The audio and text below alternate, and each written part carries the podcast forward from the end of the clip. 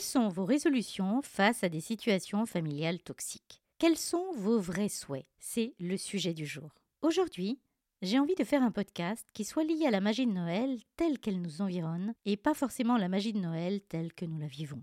Noël, c'est souvent les retrouvailles, les réunions de famille, la tension de trouver des cadeaux, la tension financière liée à ce qui est perçu parfois comme une obligation de faire plaisir et de répondre aux attentes des uns et des autres. Il y a comme une espèce de surenchère du bonheur où il faut répondre aux souhaits de notre entourage, à commencer par les souhaits de cadeaux, les commandes diverses, et notamment des enfants qui demandent des cadeaux Père Noël, auxquels sont associés naturellement la mère Noël, les grands-parents Noël, la belle famille Noël, les oncles et tantes Noël, etc.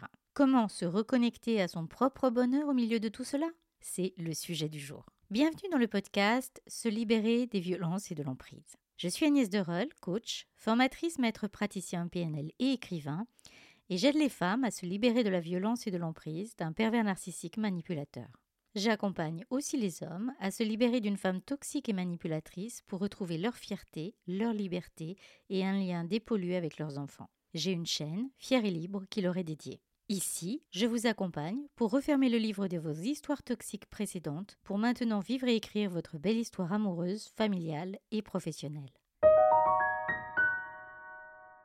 Au moment du repas de Noël, ou des repas de Noël, parce que parfois c'est fait en double, dans le cadre des familles recomposées, ou dans le cas des familles classiquement composées où il y a les parents de l'un et les parents de l'autre, on a deux types de moments.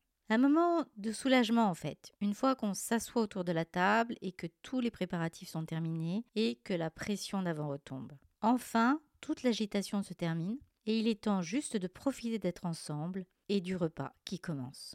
Et puis, parfois, des moments de tension, de nœuds à l'intérieur de nous, lorsqu'on est obligé de partager la table avec des personnes de notre famille ou de notre belle famille que l'on n'apprécie pas, que l'on côtoie pour faire plaisir ou parce que l'on n'ose pas se positionner, qu'on ne veut pas faire d'étincelles, qu'on ne veut pas faire de vagues. Alors, c'est à ces moments-là que je pense aujourd'hui et c'est au sujet de ces moments-là que j'ai envie de vous faire un partage. Pensez bien d'ailleurs à vous abonner à la chaîne pour faire pleinement partie de la communauté libre, indépendante et heureuse. Et si vous êtes sur YouTube, vous pouvez activer les sous-titres. Dans toutes les relations, c'est important de faire plaisir. On dit bien sûr qu'il faut penser à soi, et je ne le nie pas. Mais aimer, c'est aussi avoir envie que la personne qu'on aime soit heureuse. Dans un couple, nous n'avons pas forcément le même vécu, les mêmes origines sociales et culturelles, et donc les personnes qui environnent l'homme ou la femme qu'on aime sont parfois très éloignées de nous, peuvent avoir des comportements politiques, professionnels, personnels, qui nous déplaisent profondément.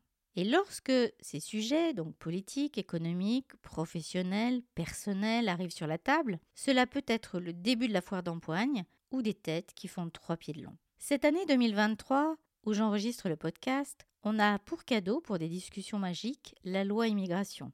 Mais je ne doute pas que si vous écoutez le podcast une autre année à venir, d'autres cadeaux arrivent dans l'actualité.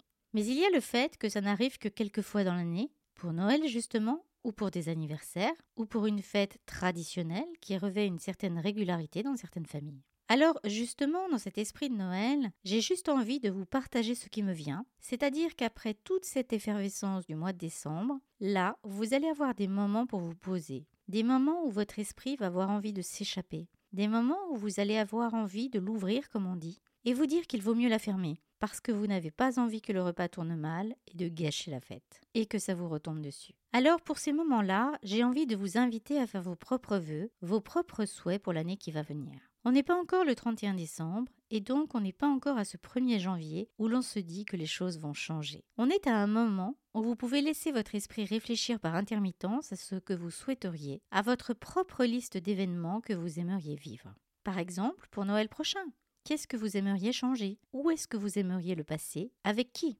Et si vous avez des choses à dire, comment est-ce que vous pourriez les dire l'année prochaine pour que le Noël prochain, vous n'ayez plus éventuellement ce nœud dans l'estomac ou ces envies inachevées? Ou est-ce que vous aimeriez prendre les choses moins à cœur? Parce qu'au final, il y a plus de gens que vous aimez autour de la table que de personnes que vous n'appréciez pas ou qui ne vous apprécient pas et vous le font clairement sentir? Il y a parfois des clashs qui peuvent survenir lors d'un Noël et qui peuvent être salvateurs parce que ça brise des non-dits, des tabous, que ça libère des secrets de famille qui sont très malsains. Là, on est dans des situations extrêmes. Mais s'il y a des choses de fond qui vous pèsent vraiment, La prochaine année pourrait être un temps où vous allez poser vraiment ce que vous voulez en termes de communication, ce que vous ne voulez plus, et votre propre liste au Père Noël, à la vie, à l'univers, à l'entité que vous voulez selon vos croyances, parce que cela crée une direction dans votre esprit, cela crée déjà des changements.